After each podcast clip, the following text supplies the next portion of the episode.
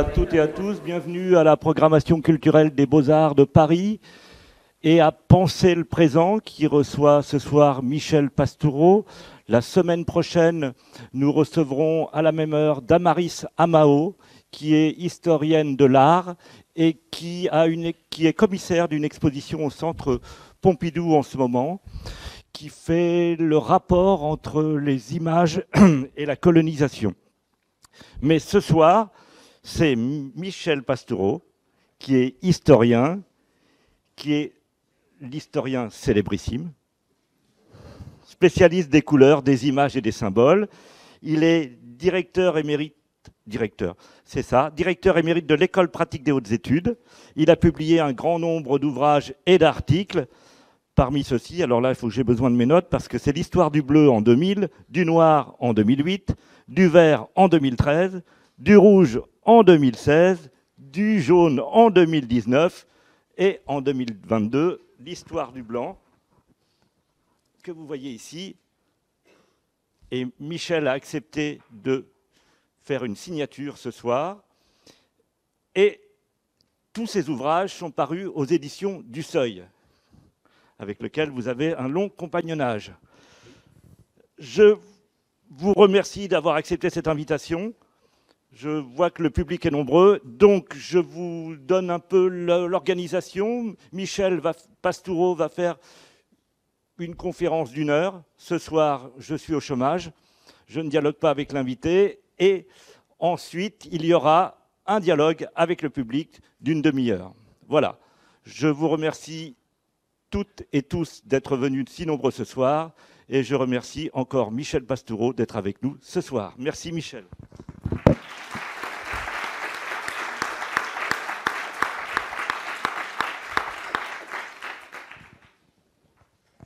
Alain. Euh, bonsoir à toutes, bonsoir à tous. Ce volume, en effet, blanc, c'est le sixième d'une série que j'ai entreprise euh, en 2000. Elle est monographique, chaque volume est consacré à une couleur, mais c'est un prétexte évidemment. Une couleur ne vient jamais toute seule, mais ne prend du sens que pour autant qu'elle est associée ou opposée à une autre couleur. Donc dans mon livre blanc, je parle de toutes les autres couleurs, et c'est pareil pour les livres qui ont précédé. Et dans euh, mes recherches, qui se situent en amont de mes livres, bien sûr, euh, je ne prends pas les couleurs une par une, je prends les couleurs euh, globalement, dans les documents, elles viennent tous ensemble. Donc ça fait à peu près un demi-siècle que je travaille sur l'histoire des couleurs. Mon autre spécialité, c'est l'histoire des animaux. Et ce sont deux sujets qui, quand j'étais étudiant, euh, ne concernaient quasiment pas les historiens. On ne parlait jamais ni des animaux, ni des couleurs, en tout cas à l'université, quand on était étudiant en histoire. Même en histoire de l'art, hein, euh, la couleur, c'était la grande absente de l'histoire de l'art, même de l'histoire de la peinture. Euh, j'ai vu les choses changer en un demi-siècle, peut-être plus pour les animaux d'ailleurs que pour les couleurs, mais enfin les choses ont quand même changé. Euh, l'accès aux documents, l'accès aux reproductions, c'est plus facile qu'il y a 50 ans, bien sûr les techniques de projection, je l'espère, euh, se sont améliorées. Moi, j'étais étudiant, on avait encore des diapositives en noir et blanc, et euh, déjà des projecteurs qui envoyaient les diapositives dans tous les sens, surtout les projecteurs avec des paniers. Euh, donc tout ça un peu changé. Alors, je vais vous parler du blanc, vous montrer une série d'images. Je ne pourrai pas tout dire. Euh, donc, euh, interrogez-moi sur ce que je n'aurais pas dit. Euh, c'est la sixième couleur dans la chronologie, mais si le livre blanc vient en dernier, c'est pour des raisons personnelles. C'est-à-dire que j'ai commencé par ce qui était pour moi le plus facile, le bleu. Pour l'historien, le bleu présente cet avantage d'avoir un, vrai problème d'histoire. C'est une couleur qui compte très peu chez les Grecs et chez les Romains. C'est une couleur mal aimée. Aujourd'hui, c'est la couleur préférée de la moitié de la population en Europe occidentale. Donc, il y a un renversement de valeur au fil des siècles, pas d'un coup, mais par étapes. Pour l'historien, il y a un vrai problème. Le blanc, c'est plus compliqué, ça part un peu dans tous les sens. Euh, je me demandais d'ailleurs si j'aurais assez de documents iconographiques un peu forts et originaux à montrer. Mes peurs n'étaient pas fondées, j'ai trouvé tout ce que je voulais, même plus qu'il n'en fallait, bien sûr. Alors, deux, avant de commencer la projection, deux idées à bien euh, souligner. Euh, pour les sciences humaines, le blanc est une couleur. Il faut abandonner cette idée que le blanc et le noir ne sont pas des couleurs. Ça ne concerne que la physique et par extension quelques autres sciences, dures ou moins dures. Et ça ne concerne qu'une période relativement courte euh, de l'histoire des couleurs, puisque c'est vers la fin du XVIIe siècle que l'on commence à ne plus considérer le noir et le blanc comme des couleurs à part entière, puis plus définitivement lorsque Newton découvre un nouvel ordre des couleurs, en 1666, le spectre, euh, ordre sur lequel la science vit encore en grande partie aujourd'hui, ça s'atténue, pourrait-on dire, cette façon de considérer le noir et le blanc vers la fin du 19e ou le début du 20e siècle dans certains domaines. Je pense qu'aujourd'hui, au début du 21e siècle, il n'y a plus tellement de, physiciens qui considèrent que le noir et le blanc ne sont pas des couleurs. En tout cas, pour les sciences humaines, ce sont des couleurs à part entière. Hein. quand j'ai, euh, pour le 18e ou pour le 19e siècle, des documents euh, concernant la vie quotidienne ou euh, les activités commerciales, par exemple un catalogue de vente d'étoffes de vêtements, on voit des phrases du genre euh, cet article se vend en bleu, en rouge, en blanc, en noir, en jaune, en vert. Le blanc et le noir sont placés exactement sur le même plan euh, que les autres couleurs. Donc pour l'historien, pour le sociologue, pour le linguiste, pour l'anthropologue, le noir et le blanc sont des couleurs à part entière. Et euh, la deuxième idée qu'il faut mettre en valeur, euh, le premier contraire du blanc pendant très très longtemps, ce n'est pas le noir, c'est le rouge.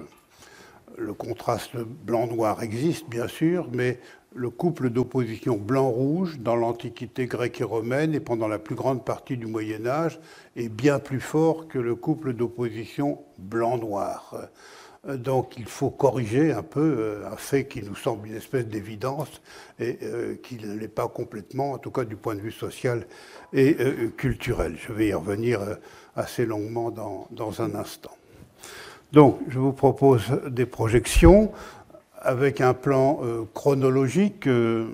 tous mes livres consacrés à chacune des six grandes couleurs ont un plan chronologique de du paléolithique jusqu'à aujourd'hui, mais se limite à l'Europe parce que les problèmes dont je parle sont essentiellement des problèmes de société, les rapports entre couleurs et société.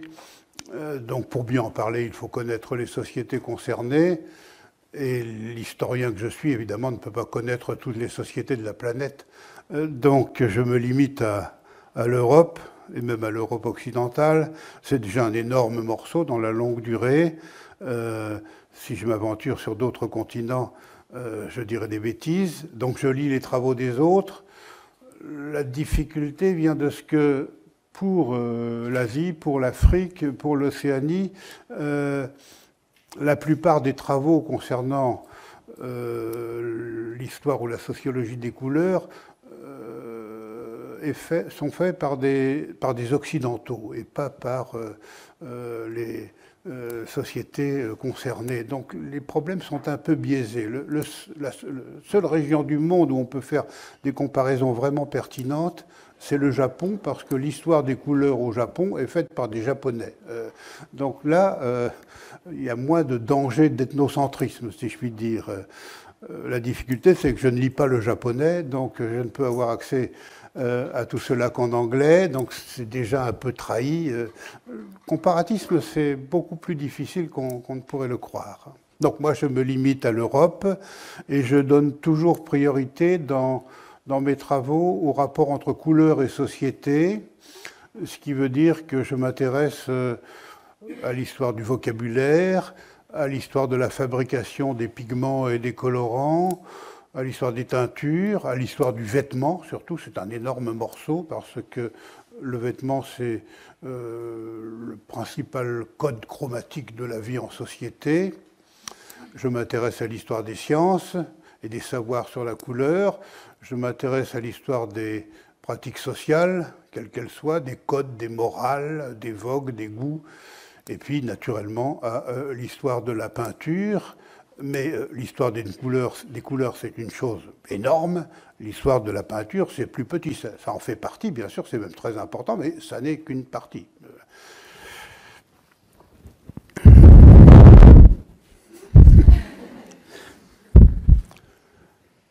Bien.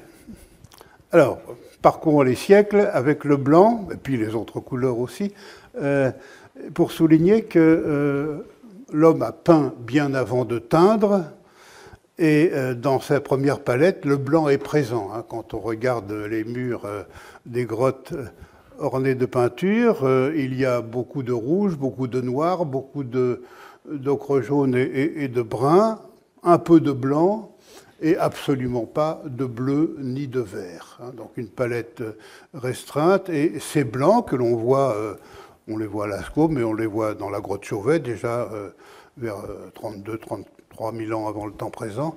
Euh, ce sont des blancs à base de matière crayeuse, des calcaires, de la craie diluée, ou bien de l'argile blanche, du kaolin. Plus en amont, on peut trouver des traces de peinture, notamment blanches, sur des rochers. Pour des objets, euh, euh, il faut attendre au contraire des dates plus récentes. Mais euh, avant même les peintures pariétales, il y a des peintures sur rochers. Et il est probable qu'il y a plus en amont encore eu des peintures corporelles. Hein. C'est d'abord sur son corps que l'homme a peint mais évidemment, euh, nous n'en avons euh, rien gardé.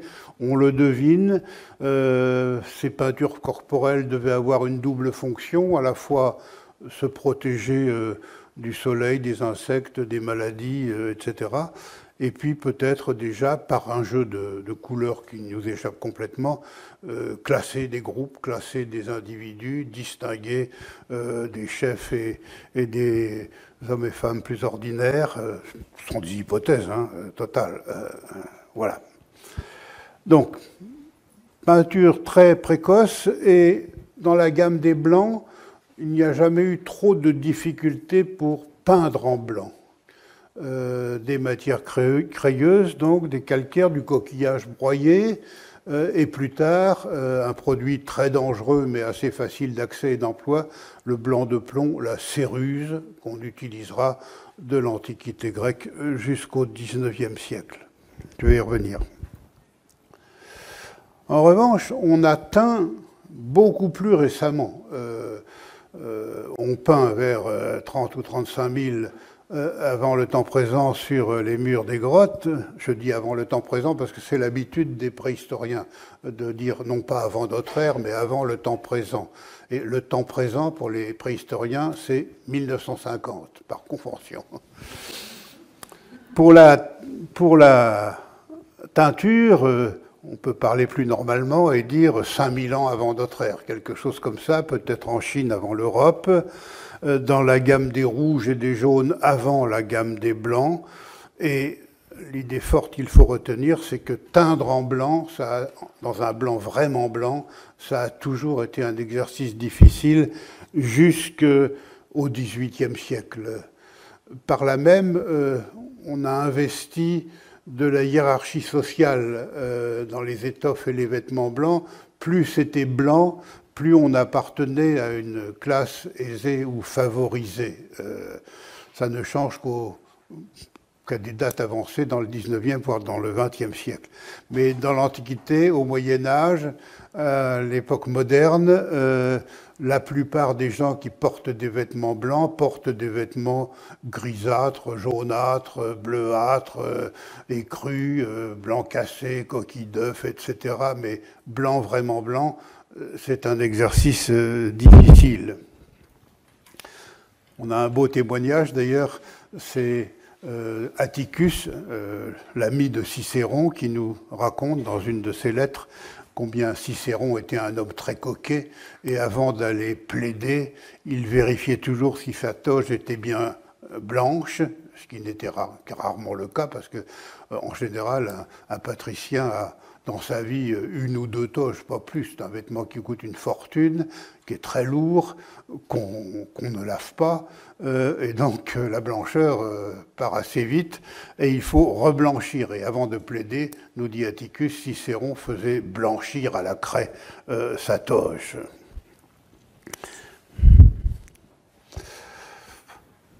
Très tôt, le blanc a été associé au culte religieux. Euh, le premier culte en Europe, c'est probablement celui de la Lune. La Lune, c'est l'astre blanc par excellence. Et euh, les premières divinités repérables sont des divinités lunaires. Par la suite, elles prennent pas mal d'importance, notamment dans la religion grecque. Hein, la grande divinité lunaire, euh, surtout de la lumière lunaire, c'est Artémis, la sœur d'Apollon. Hein. Le couple Artémis-Apollon, c'est euh, le couple le plus important dans, la mythologie grecque. Hein. Zeus est le premier dieu, mais le plus souvent cité, le plus souvent représenté, c'est Apollon. Et, sa sœur Artémis est aussi importante que lui. C'est une déesse blanche, à tout point de vue. Et très tôt, les desservants des, cultes euh, au néolithique, puis euh, dans la Grèce antique, dans la Rome antique, plus tard dans le christianisme, sont prioritairement associés à la couleur blanche, portent des vêtements blancs.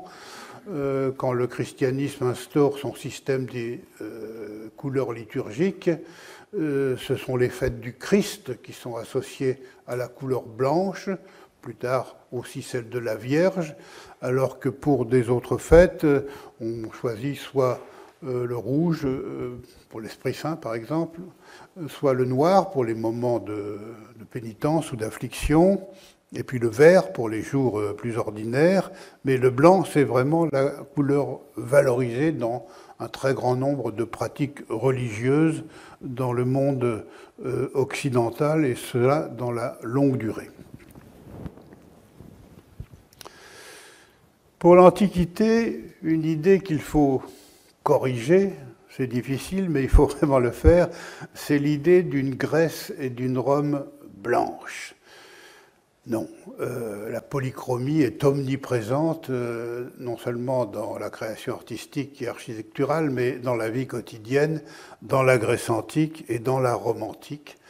Cette image fausse que l'on a de la Grèce et de la Rome antique, associée au blanc, elle date de la Renaissance, quand on a commencé à faire les premières trouvailles dans le sol de restes archéologiques, de statuaires notamment, euh, et puis surtout du XVIIIe siècle, quand un certain nombre de théoriciens, le plus grand d'entre eux, le plus célèbre, c'est Winkelmann, euh, ont célébré la blancheur, euh, la beauté de la Grèce antique et l'idéal blanc qui s'y rattache et dont s'empare le néoclassicisme c'est une image totalement fausse, mais on n'arrive pas à l'imposer aujourd'hui encore au cinéma ou dans la bande dessinée. Quand on représente euh, la Grèce antique, on voit des monuments blancs, des bâtiments blancs, des hommes et des femmes habillés en blanc, etc. Tout, ça ne repose sur rien, selon nos connaissances actuelles, qui feront peut-être rire nos successeurs dans quelques siècles.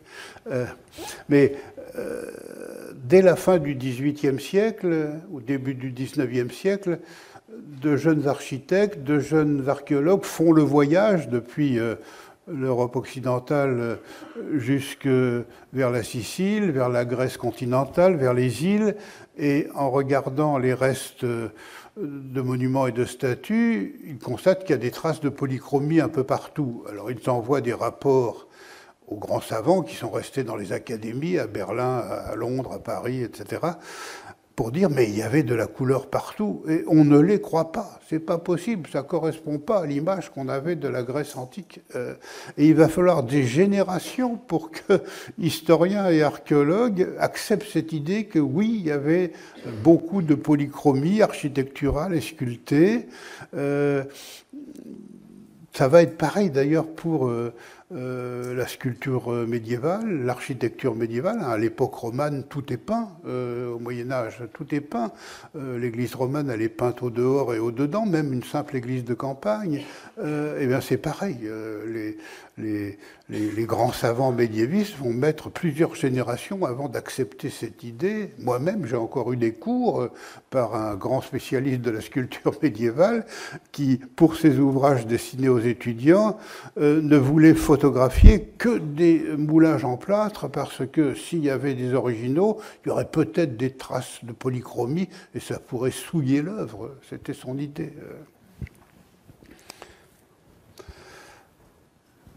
Alors, ce qui explique aussi cette idée d'une statuaire euh, blanche, euh, c'est pareil pour l'architecture, mais pour la statuaire, euh, on a une explication, c'est que tous les originaux grecs qui étaient peints ont disparu. Nous n'avons conservé que des copies, des copies romaines. Et les Romains, qui aimaient beaucoup la statuaire grecque, copiaient abondamment, mais ne copiaient pas la polychromie. Donc tout ce qu'on a retrouvé dans le sol à partir du XVIe siècle, dans le sol ou ailleurs, ce sont des copies romaines, et des copies romaines sans couleur. Alors on a cru qu'il euh, n'y avait pas de, de, couleur. Et la, statuaire romaine elle-même, qui pouvait être polychrome, plus ou moins abondante, euh, a perdu ses couleurs au fil du temps et on n'a jamais euh, repeint. Voici un autre exemple vraiment, vraiment romain. La seconde femme de Néron, la plus belle femme de son temps. Euh, il est possible que cette, ce buste ait été peint quand il a été créé.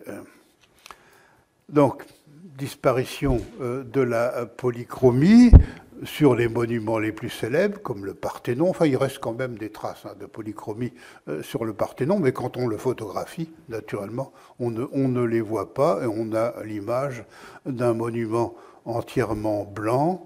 Et quand on fait des essais de reconstitution de polychromie, soit par des moyens informatiques, soit sur des moulages en plâtre, à partir des traces qui restent, ça donne des choses qui, qui nous effraient un peu parce que, euh, bon, c'est toujours un peu violent et un peu trop neuf, bien sûr, euh, mais enfin, ça, ça, nous donne une idée quand même qu'il y avait des couleurs vives, que les Grecs et les Romains aimaient les couleurs vives. Euh, l'étude des pigments, d'ailleurs, nous fait connaître ce qui est en usage et par rapport à la peinture euh, du paléolithique, il y a eu quelques pigments euh, nouveaux euh, que partiellement les Égyptiens connaissaient déjà, du reste, hors d'Europe. voilà les, les, principaux. Et pour les blancs, donc des calcaires, des coquillages broyés et ce fameux blanc de plomb que l'on appelle la céruse, qui est un pigment qui a beaucoup de vertus, puisque on le trouve facilement euh, dans le sol, il est facile euh, d'emploi, euh, il a un pouvoir couvrant très élevé, mais c'est un produit relativement instable et surtout extrêmement toxique, on le sait, on l'emploie quand même, on l'emploie même en maquillage, hein, les matrones romaines qui aiment bien se farder euh, avec des couches très très épaisses. Elles savent très bien que la céruse, c'est extrêmement dangereux, mais euh, le, désir d'être belle est plus grand que la peur de la mort. Et ça va être comme ça pendant des siècles et des siècles.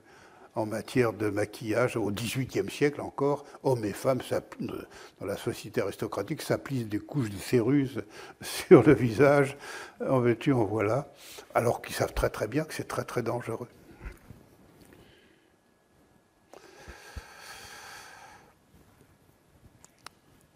Pour dire blanc, en latin, en grec, euh, le lexique des couleurs en grec est encore un peu flottant, instable, les mots sont polysémiques et les traduire, c'est pas toujours facile. En latin, les choses sont plus stables, pas pour toutes les couleurs, mais pour, pour rouge et pour vert, il y a un terme de base. Pour blanc et noir, il y en a deux. Et pour euh, jaune et pour bleu, il n'y en a pas. Euh, il y a beaucoup de mots, mais euh, polysémique, il n'y a pas de terme de base. Et pour, bleu, ça va venir très très tard. Hein. Le latin n'a rien à fournir. C'est pour ça que quand le français et les langues romanes issues du latin vont créer leur lexique euh, des bleus, il n'y aura rien à prendre du côté du latin, donc on ira chercher un mot germanique, blau, bleu, et un mot azur, l'azur, azur, euh, rien ne vient du latin.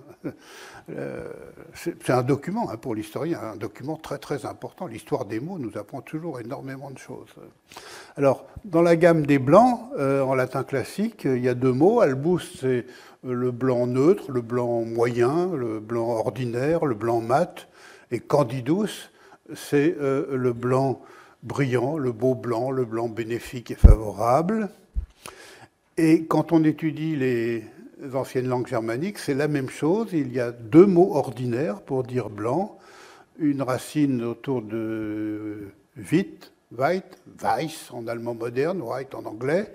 Euh, c'est le blanc moyen, le blanc mat, le blanc neutre. Et puis une racine blanque qui a disparu en anglais et en allemand moderne, mais qui est resté dans le français. Notre blanc vient du germanique commun, blanc. C'est le blanc brillant, c'est le beau blanc. Shakespeare emploie encore euh, dans ses pièces, il emploie encore les deux mots. Euh, oui, d'un côté et blanc de l'autre. De même pour noir, il emploie encore svart, qui est le blanc inquiétant ou le blanc euh, le vilain le noir pardon, euh, inquiétant, le vilain noir, et black qui est le beau noir, le noir brillant. Euh, Schwarz est conservé en allemand, Schwarz, et a disparu en anglais, et black est resté en, anglais et a disparu en allemand. Donc le latin et les langues germaniques ont tous les deux deux termes de base pour dire blanc et pour dire noir, ce qui souligne que nos nos ancêtres ont une sensibilité au, blanc et au noir, et, aussi aux autres couleurs, hein, quand on étudie le lexique, plus grande que, nous aujourd'hui. Euh. Et ce qui me frappe, c'est que pour dire les nuances des couleurs, euh, quelles que soient les couleurs, quand on veut nommer des nuances, jusqu'au XVIIIe siècle, c'est beaucoup plus facile de le faire en latin que de le faire dans les langues vernaculaires, que ce soit l'anglais, l'allemand, l'italien, le français, l'espagnol. Il n'y a pas le lexique qui convient pour dire les nuances. Et passer par le latin, grâce au jeu des préfixes et des suffixes, c'est beaucoup plus facile pour exprimer des nuances. Ça change dans le courant du XVIIIe siècle. Alors dans l'Antiquité, il y a très très peu de choses qui sont euh, en, noir et blanc euh, euh, et très peu d'allusions à l'opposition du noir et, du blanc. Dans la légende de Thésée, il y a un document assez important de ce point de vue-là. Thésée, quand il a été vaincre le Minotaure dans le labyrinthe, il avait dit à son père, si je suis victorieux, mon bateau aura des voiles blanches. Euh, il était parti avec des voiles noires. Mais tout à sa gloire, il a oublié de changer la couleur des voiles. Elles étaient restées noires, euh, ce qui fait que son père Égée, euh, souverain d'Athènes, croyant son fils mort, en voyant les, voiles noires, s'est jeté dans la mer qui porte son nom depuis, la mer Égée. Donc ça nous fait sentir qu'il y a un couple d'opposition blanc-noir. Hein, mais c'est beaucoup moins fort que blanc-rouge. Chez les Romains, par exemple, quand on, rend un jugement, on sort un jeton ou un caillou quand on est un juge. Si on condamne euh, l'accusé, on sort un jeton ou un caillou rouge. Si on l'acquitte, euh, il est blanc. Hein. donc c'est blanc-rouge.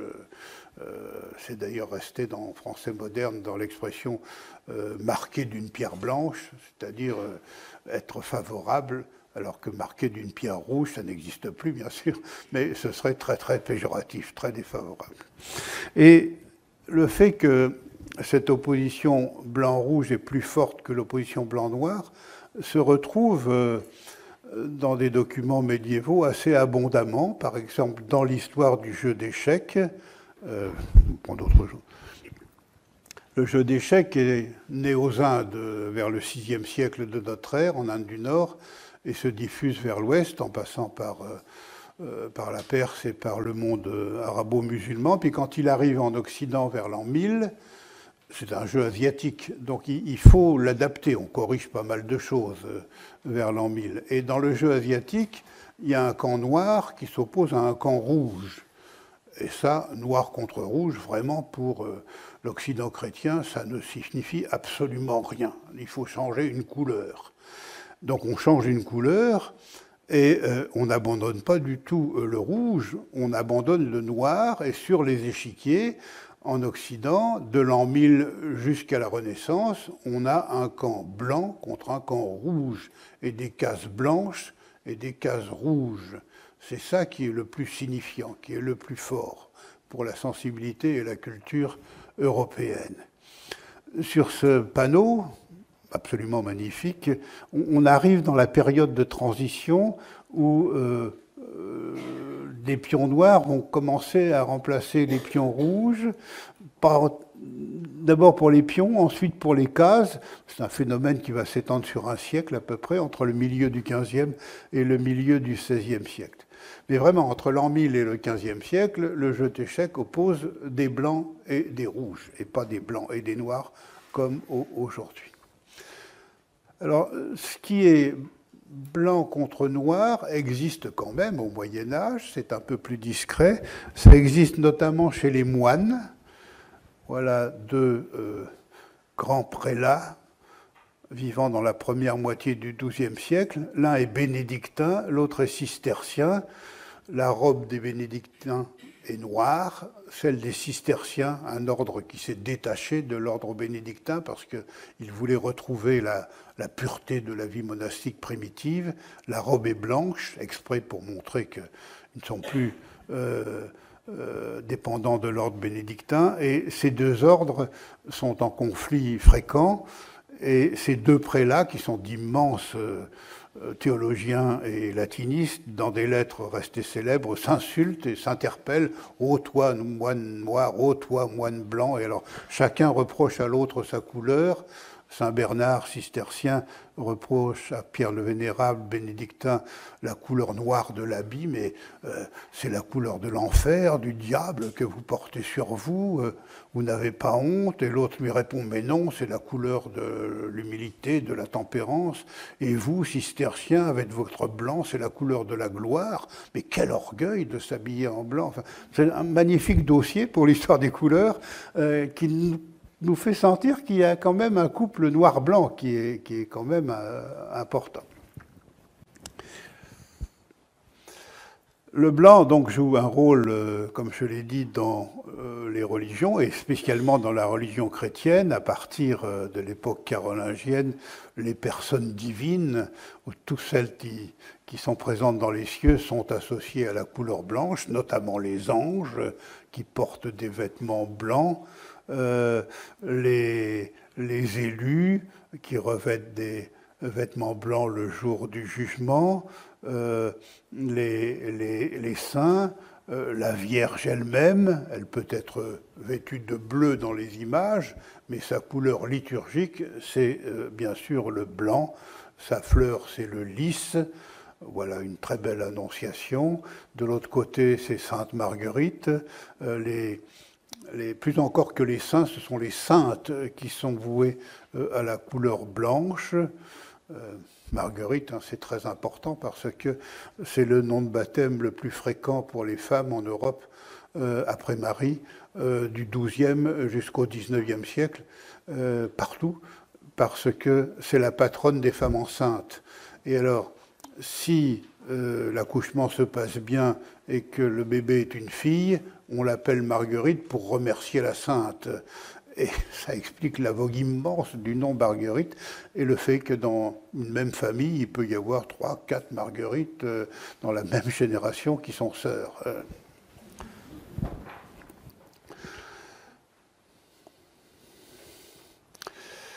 On associe également au Moyen Âge le blanc à différentes choses, mais notamment à la vie et à la mort, ou plutôt à la naissance et à la mort et à tout ce qui se rattache à la mort. La mort est double au Moyen Âge, comme dans toutes les sociétés traditionnelles. Il y a deux morts au fond.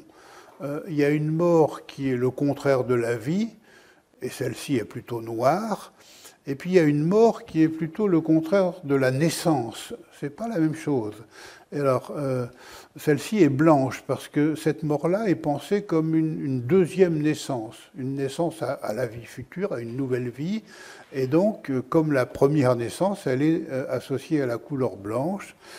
Ça explique aussi pourquoi dans beaucoup de sociétés d'Asie et d'Afrique, le deuil se porte encore aujourd'hui en blanc. C'est l'idée qu'après la mort, il y a une autre vie et donc, euh, ce n'est pas le noir que l'on convoque, c'est le blanc. On porte le deuil en blanc euh, dans une large partie de l'Afrique et de l'Asie en plein XXIe euh, siècle. Les fantômes, les linceuls, les draps mortuaires, tout ça, ça a à voir aussi avec la couleur blanche en tant qu'elle est associée à la mort. Je n'insiste pas. Et puis, il y a tout un bestiaire blanc au Moyen Âge, euh, très valorisé. Ce sont des animaux qui ont en général à voir avec soit le Christ, soit tel ou tel saint, soit la Vierge elle-même. Alors le, cas le plus célèbre, c'est la colombe de l'arche de Noé. Euh, Noé avait d'abord lâché le corbeau pour voir si les eaux du déluge s'étaient euh, retirées, mais le corbeau a préféré s'attarder à manger des cadavres. Il n'a pas rapporté la, la bonne nouvelle. Donc Noé lâche la colombe. Donc là, on a un couple blanc-noir, hein, euh, euh, oiseau noir contre oiseau blanc. Euh, c'est déjà ce que nous dit le texte de la Genèse. Hein. Donc la colombe, naturellement, un oiseau associé à l'Esprit Saint. Le cerf, un oiseau christologique. Alors, dans le texte littéraire, notamment dans les romans de chevalerie, chasser le blanc cerf, c'est la chasse royale par excellence à partir euh, euh, du XIIe siècle. Euh, pendant le haut Moyen Âge, les rois et les princes chassent plutôt l'ours ou le sanglier, et puis l'Église, qui, a la haine de la chasse, n'arrive pas à la, à la, supprimer, mais elle parvient à changer la hiérarchie des gibiers. les Romains et puis euh, les chrétiens du Haut Moyen Âge n'aimaient pas chasser le cerf parce que c'est un animal peureux, donc c'est pas très amusant de chasser le cerf. Ils s'enfuient, tandis que l'ours et le sanglier sont des animaux courageux. Ça finit par un corps à corps entre le chasseur et, la bête. Euh, mais l'Église a, réussi à inverser la hiérarchie et une chasse royale à partir du XIIe siècle, c'est la chasse au cerf, et spécialement s'il a un pelage blanc. C'est ce qu'on voit ici. Le cygne, qui est un oiseau blanc. Le cygne, c'est un animal qui un oiseau mais même un animal qui ressemble vraiment à aucun autre. Euh, pour la culture médiévale, c'est un oiseau totalement énigmatique parce que la Bible n'en parle pas. Alors, pour les auteurs chrétiens, que faire d'un animal dont la Bible ne parle pas? Euh, Et pourtant, il appartient à toutes les traditions orales euh, de l'Europe du Nord, il est associé à des légendes concernant la métamorphose. Il y a plein d'histoires d'humains changés en cygnes et réciproquement. Il est tout blanc, on ne sait jamais d'où il vient, d'où il part, comme dans la légende du chevalier au cygne. Il a toujours un statut particulier à l'époque féodale euh, et encore aujourd'hui, hein, on le sait pas, tout le monde ne le sait pas, mais aujourd'hui encore, tous les signes du Royaume-Uni appartiennent euh, au roi Charles III aujourd'hui, à la reine Élisabeth jusqu'à il y a quelques mois. Euh, il est absolument interdit à qui que ce soit de posséder des signes. Tous les signes appartiennent à la, couronne. C'est extravagant pour nous continentaux. Euh, c'est un héritage médiéval. Autre animal blanc, la licorne. C'est un animal bien réel. Hein, au Moyen Âge, on y croit on y croit encore au XVIe siècle, on commence à douter, mais c'est vraiment au XVIIe siècle que la licorne disparaîtra lentement des manuels de zoologie. Et euh, euh, elle a toutes sortes de vertus, de vices aussi, car c'est un, animal ambigu, mais elle a un pelage blanc, et euh, cette blancheur rappelle le désir de la licorne de ne pas se souiller et de toujours rester vierge une idée forte dans la symbolique médiévale des couleurs. Alors cette symbolique médiévale des couleurs, elle se met vraiment en place dans la deuxième partie du Moyen Âge.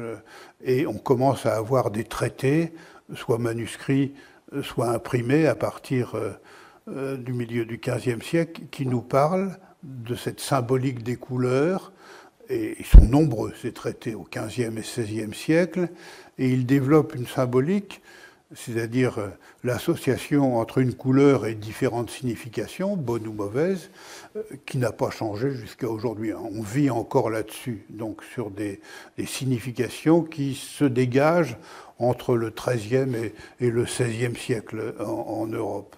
Et les textes sont très très euh, bavards. je vous ai mis deux, livres parmi les, les plus souvent consultés. Euh, mais il y, en a euh, vraiment, d'autres. L'un est dû à un euh, héros d'armes, un spécialiste d'héraldique. L'autre a un polygraphe célèbre, ami des peintres à Venise, ami du Titien notamment, il fréquente l'atelier de Titien. Donc tout ça influence énormément les peintres, hein, bien sûr, mais aussi les, les auteurs de textes littéraires. Et alors, le blanc, il est associé à l'idée de pureté, de chasteté, de virginité, d'innocence, de paix, de beauté quand il est pris en bonne part, et en mauvaise part, de vide, d'absence, de paresse, euh, de froid, si tant est que le froid soit euh, quelque chose de péjoratif. En général, au Moyen Âge, on a bien plus peur des grandes chaleurs que des grands froids. Euh, et puis je vous ai mis sur ce tableau euh, les significations pour les autres couleurs, et il n'y a absolument rien qui nous étonne par rapport à la symbolique des couleurs telle que nous la connaissons et la pratiquons euh, aujourd'hui. Donc ça date du Moyen Âge. Ça ne se rencontre pas beaucoup dans l'Antiquité, parce que la, la symbolique des couleurs n'existe pas vraiment. Pour qu'il y ait symbolique des couleurs, il faut que la couleur puisse être pensée comme quelque chose d'un peu abstrait. Euh, le rouge, le blanc, le noir. Nous, ça ne nous gêne pas de dire euh, euh, j'aime le blanc, j'aime le rouge, je déteste le violet. Jamais un Romain pourrait dire ça. C'est trop abstrait. Il dira j'aime les fleurs rouges, j'aime les toches blanches, je déteste les vêtements bleus des Germains les, termes de couleur sont, toujours des adjectifs, jamais des substantifs. Donc sont toujours rattachés à un objet, à quelque chose, à un support, à une matière. Et puis, peu à peu, dans le courant du Moyen Âge, les termes de couleur deviennent aussi des substantifs. Le rouge, le vert, le bleu. Et à partir de là, envisagé comme ça, dans l'absolu, la couleur peut être associée à des idées, à des significations, à des concepts, à des vices et à des vertus. La symbolique des couleurs peut naître et elle se développe à partir de là. Donc il faut que la couleur commence à devenir euh, quelque chose d'abstrait. Avant, ce n'est pas possible. Et aujourd'hui encore, au XXIe siècle, il y a pas mal de sociétés à l'échelle de la planète pour qui c'est impossible d'envisager la couleur indépendamment de sa matérialité, de son support, euh, des matériaux qui la constituent. Euh, nous, nous, on peut dire, hein, dans l'absolu, euh, j'aime le rouge, je déteste le vert, ce qui n'est pas mon cas, mais il y a des sociétés où on ne peut pas dire ça, c'est pas pensable. Donc chez nous, ça date du Moyen Âge.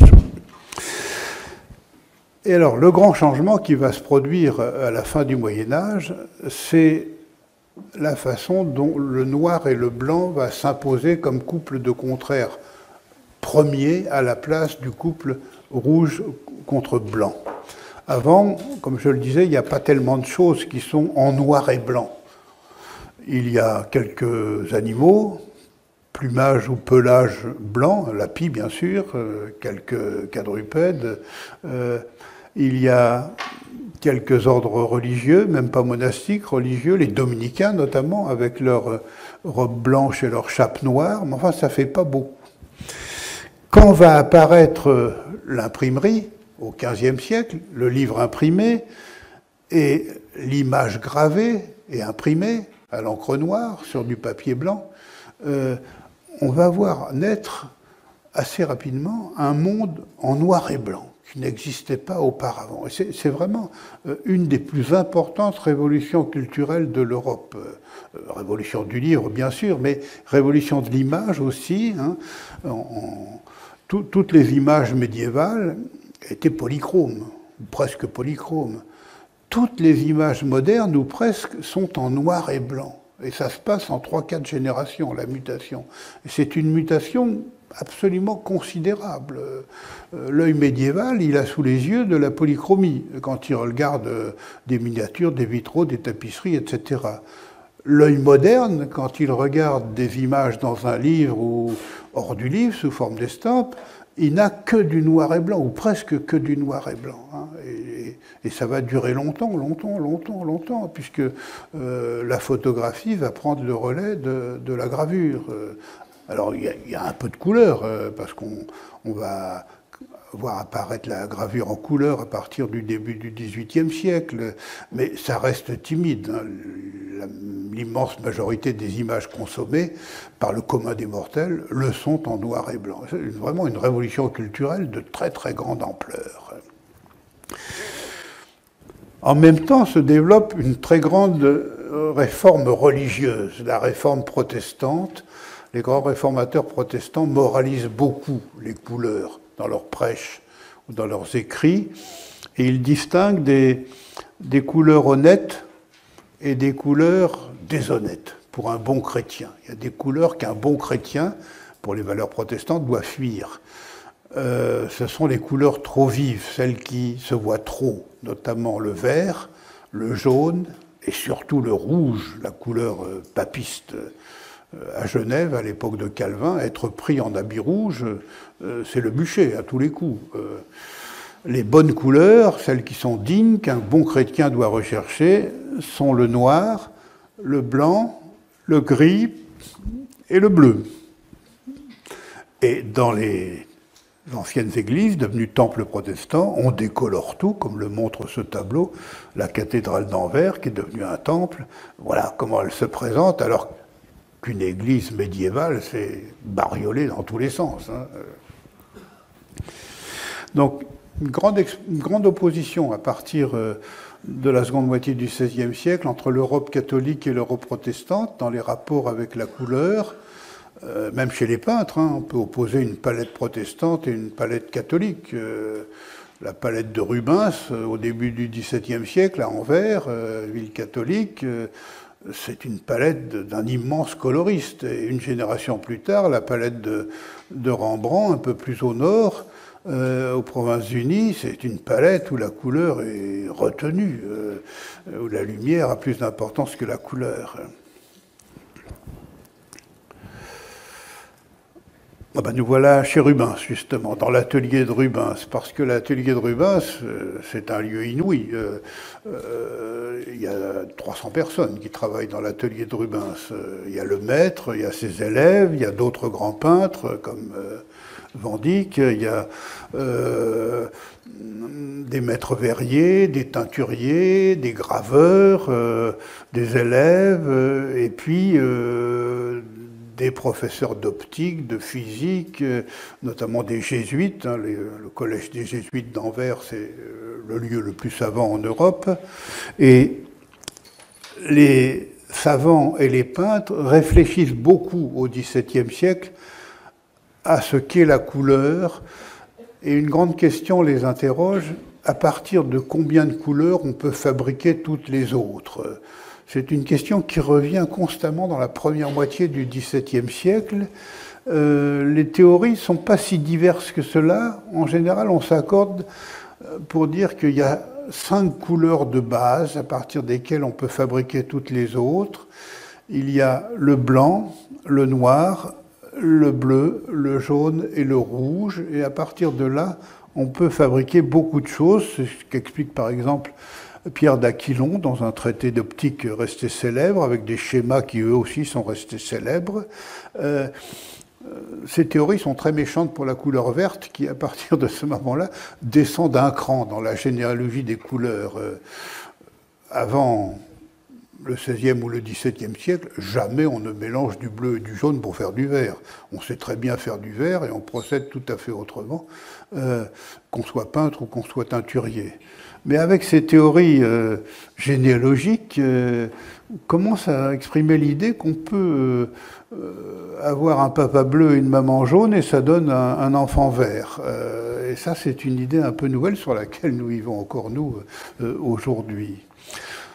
Tout ça pour préparer le terrain à un immense savant, physicien, Isaac Newton, euh, qui, euh, alors qu'il est encore étudiant à Cambridge, euh, découvre un nouvel ordre des couleurs. En 1666, il fabrique des prismes en verre, il fait traverser ces prismes par la lumière blanche du soleil et il la décompose en rayons colorés, toujours les mêmes, observe-t-il, dans l'ordre qui est pour nous l'ordre de l'arc-en-ciel. Ça donne euh, ce que vous connaissez, violet, indigo, bleu, vert, jaune, orange et rouge, un nouvel ordre des couleurs qu'il explique dans son traité d'optique. Et dans ce nouvel ordre des couleurs, il n'y a plus de place ni pour le noir, ni pour le blanc. Pour la physique, ce ne sont plus des couleurs. Ça, c'est vraiment tout à fait, tout à fait nouveau. Alors, ça va se diffuser lentement, d'autant que Newton euh, a gardé secrète sa découverte pendant quelque temps, qu'il a publié ses travaux en anglais, donc ça n'intéresse personne à l'échelle de l'Europe, donc il doit les faire traduire en latin. Alors là, naturellement, toute l'Europe peut être au courant, et puis ça va mettre un certain temps avant de passer dans la vie quotidienne. Mais enfin, c'est vraiment un nouvel ordre des couleurs, le spectre, qui n'a aucun rapport avec l'ordre des couleurs précédent, qui était celui d'Aristote. Quand on classait les couleurs, c'était l'ordre du haut. À partir de Newton, ça va être l'ordre du bas, le spectre, sur euh, lequel la science, euh, en général, jusqu'à aujourd'hui, euh, classe les couleurs. Et alors, quand on est historien, ça pose un problème, si je travaille sur l'Antiquité ou sur le Moyen Âge ou la Renaissance, on ignore absolument tout du spectre.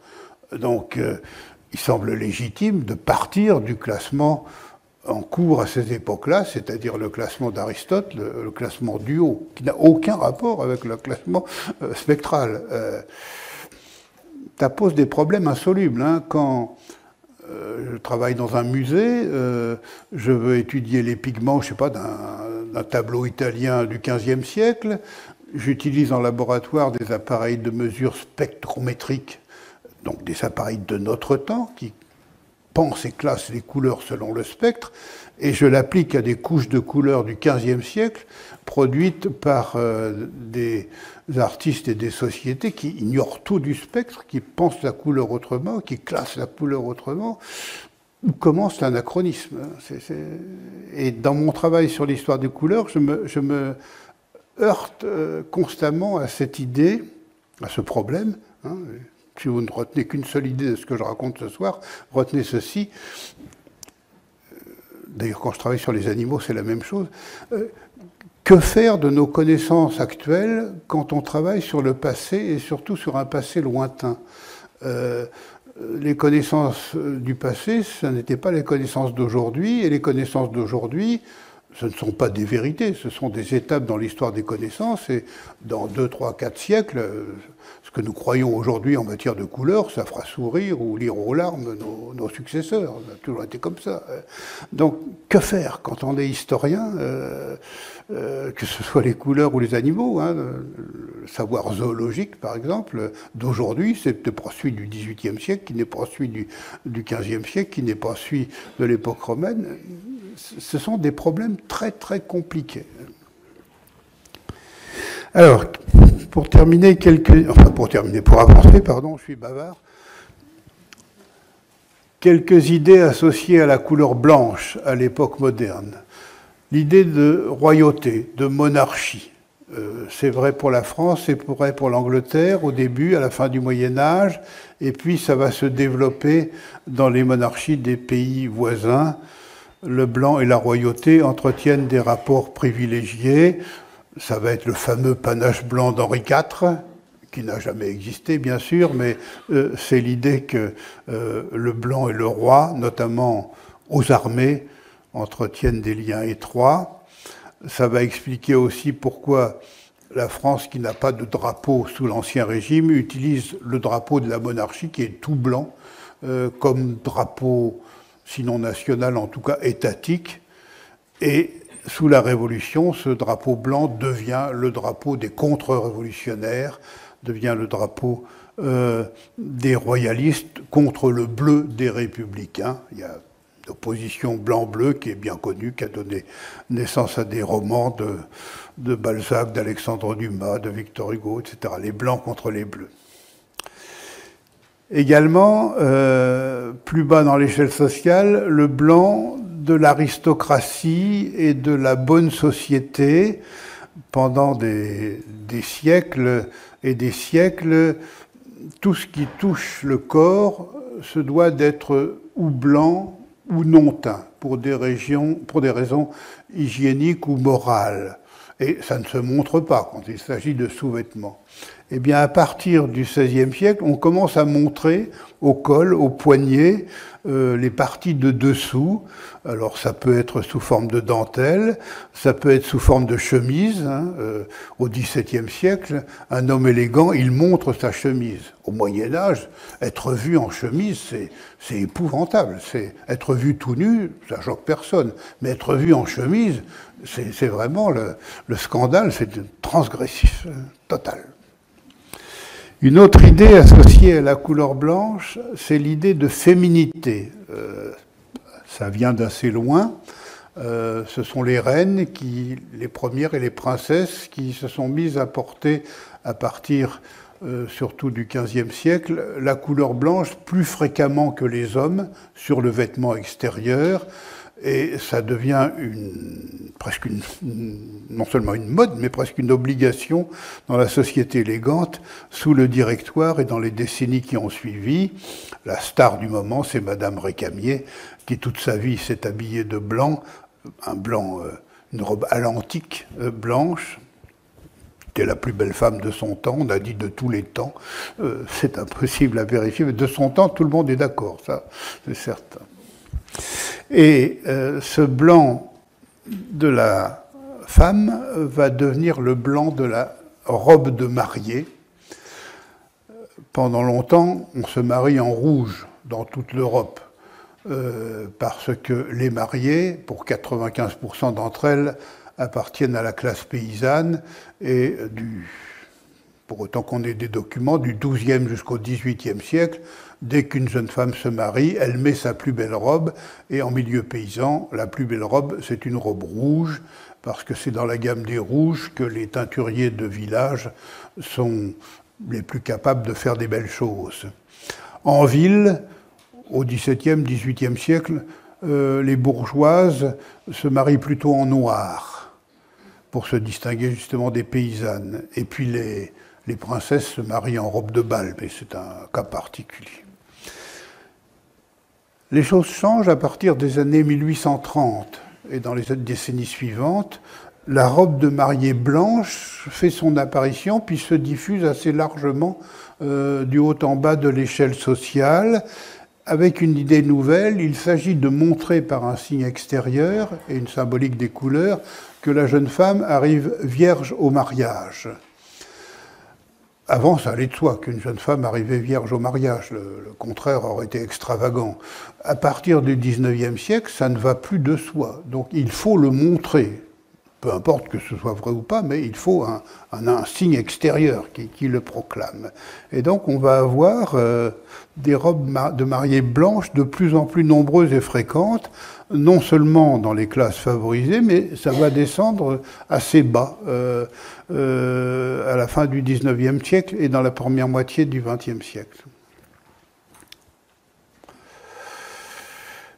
Chez les peintres, euh, le blanc n'est pas très présent jusqu'au XVIIe, voire jusqu'au XIXe siècle parfois. Euh, le sujet principal dans la peinture de paysage qui mettrait en scène le blanc, c'est la neige, la glace, les paysages d'hiver. C'est quelque chose qu'on ne voit jamais, ou quasiment jamais, dans la peinture murale médiévale, dans la miniature, dans le vitrail. à la Renaissance, sur la peinture sur panneau, on n'en voit pas non plus, ou quasiment pas. Ça commence aux Provinces-Unies au XVIIe siècle, avec ce très grand peintre des Blancs qui est à Verkamp, mais c'est un cas un peu isolé. En fait, c'est la génération impressionniste qui, la première, peint vraiment les paysages de neige et donc met en scène abondamment le blanc grâce à la peinture de plein air. Hein. La peinture de plein air, elle est favorisée par euh, le chemin de fer qui permet de se déplacer, l'invention du tube dans les années 1840 et surtout l'invention du bouchon pour fermer le tube dans les années 1850. Ça fait trois euh, nouveautés qui font que les peintres se déplacent, vont sur le terrain, y compris l'hiver, et euh, même s'ils finissent en atelier, euh, ils peignent des paysages enneigés. Chez les impressionnistes, c'est assez abondant. Dans les générations qui suivent, encore également, dans la peinture de paysages, avec cette tentation pour donner des reflets colorés de toutes sortes à la couleur blanche, y compris ces tons violacés que euh, que Monet euh, a amplifié au fil euh, des années et qui mettait hors de lui Voloton, qui ne comprenait pas pourquoi on violaçait tous les tons chez les impressionnistes et les post-impressionnistes.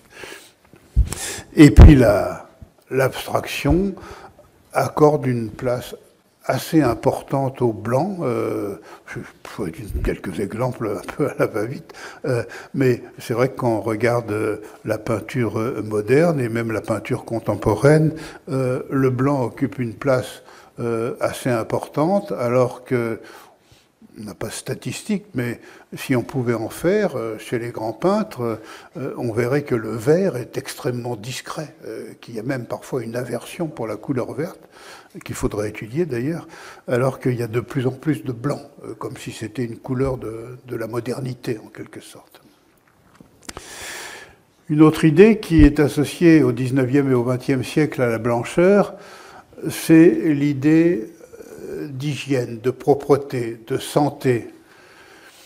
Ça vient de ce que, pour différentes raisons, mais la principale, c'est peut-être que vers la fin du 18e siècle, on a découvert les, propriétés du chlore et euh, on a inventé l'eau de Javel. À partir de là, on a su blanchir les toiles, puis des étoffes de toutes sortes, modifier les lessives, modifier les savons. Bref, le blanc devient vraiment blanc sur le textile et devient la couleur des professions liées à la santé et des lieux de santé, les hôpitaux, voilà un tableau de Toulouse-Lautrec qui n'est pas très connu. Euh, les cabinets médicaux, plus tard les cabinets dentaires, enfin tous les lieux où l'hygiène doit être présent. Ça va concerner les professions liées à l'alimentation, pas seulement les pâtissiers ou les meuniers, euh, mais d'autres professions. Euh, et puis tous les objets, les meubles dans les cuisines, dans les salles de bain, enfin tout ce que vous connaissez. Ça commence dans la deuxième moitié du 19e siècle et ça devient omniprésent au XXe siècle, euh, au point même d'aller euh, parfois très très très très loin, y compris jusqu'à nos époques. Hein, enfin, on commence dans la seconde moitié du XXe siècle à faire des chambres d'hôpital non plus toutes blanches, mais euh, bleu pâle, vert pâle, euh, jaunâtre. Euh, on a des réfrigérateurs qui, à l'extérieur, ne sont plus seulement blancs, mais en couleur, mais l'intérieur reste blanc. Personne n'irait mettre ses aliments dans un intérieur de réfrigérateur entièrement marron ou, violet. On aurait l'idée que ce ne serait pas hygiénique. Et sur les terrains de sport, le blanc devient également envahissant du sport moderne qui accorde au blanc, c'est la couleur principale dans le monde sportif. Ça commence assez tôt, spécialement dans les sports de plein air euh, féminins en Écosse, puis en Angleterre. C'est toujours l'Écosse qui lance les modes dans ces, dans ces domaines-là. Euh, il y a l'idée que euh, être vu en train de transpirer pour une femme, c'est abominable. Donc il faut absolument éliminer toute trace de transpiration. Et on a constater que c'est avec des vêtements blancs que ça se voit le moins. C'est pour ça que dans de nombreux sports, femmes et hommes aussi, jouent en blanc, encore aujourd'hui, hein, mais ça date de la fin du 19e siècle pour l'escrime, pour l'équitation, pour l'aviron, pour le tennis. ça a évolué un peu. avec des retours en arrière comme à Wimbledon, mais ça reste encore très présent dans le sport contemporain. Et puis je termine par euh, les sens figurés du, mot blanc. Euh, il y en a beaucoup, hein, c'est toujours intéressant pour l'historien. Tous les termes de couleur ont des sens figurés ou des sens dérivés.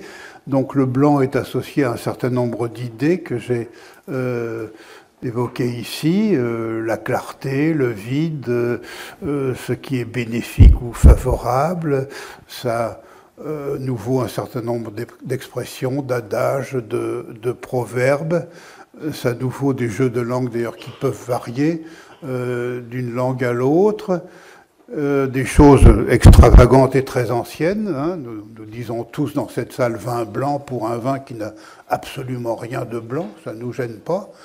Euh, les Romains le faisaient déjà avant nous, euh, euh, ça nous montre bien que la couleur, c'est d'abord du code. Hein. La couleur, sa première fonction, c'est de classer, de hiérarchiser, de distinguer, d'associer, d'opposer dans la vie en société. Et donc, on, dit tous vin blanc pour un vin qui n'est pas blanc, sinon ce serait, ce serait du lait. mais il y a toutes sortes d'autres expressions et faits de langue qui sont autant de documents pour, euh, pour l'historien. Voilà. Ah, il y a une dernière image, c'est une, image clin d'œil, c'est pour vous montrer que pour l'historien, pour les sciences humaines, il n'y a que 11 couleurs, euh, 6 que j'appelle de base, blanc, rouge, noir, vert, jaune, bleu, ce sont celles auxquelles j'ai consacré un ouvrage, et ensuite il y a, pour éviter toute connotation, je crois qu'il faut dire les couleurs du deuxième rang, du second groupe, euh, le violet, le rose, l'oranger, le brun et le gris. Puis après, il n'y a plus rien. Il n'y a plus que des nuances et des nuances de nuances. Mais si je dis euh, rouge brique ou, vert olive, ce ne sont pas des couleurs, ce sont des nuances de rouge et des nuances de vert. Et euh, ces nuances n'ont pas vraiment d'histoire, pas vraiment de symbolique, elles ne sont pas du tout perçues par les uns et par les autres pour en parler, je suis obligé de les montrer, alors que les couleurs euh, de base, euh, je peux très bien en parler sans rien montrer et ça ne gêne absolument pas l'auditoire. Hein. C'est ça qui fait que la couleur est la couleur, cette capacité à être abstraite. Merci à tous.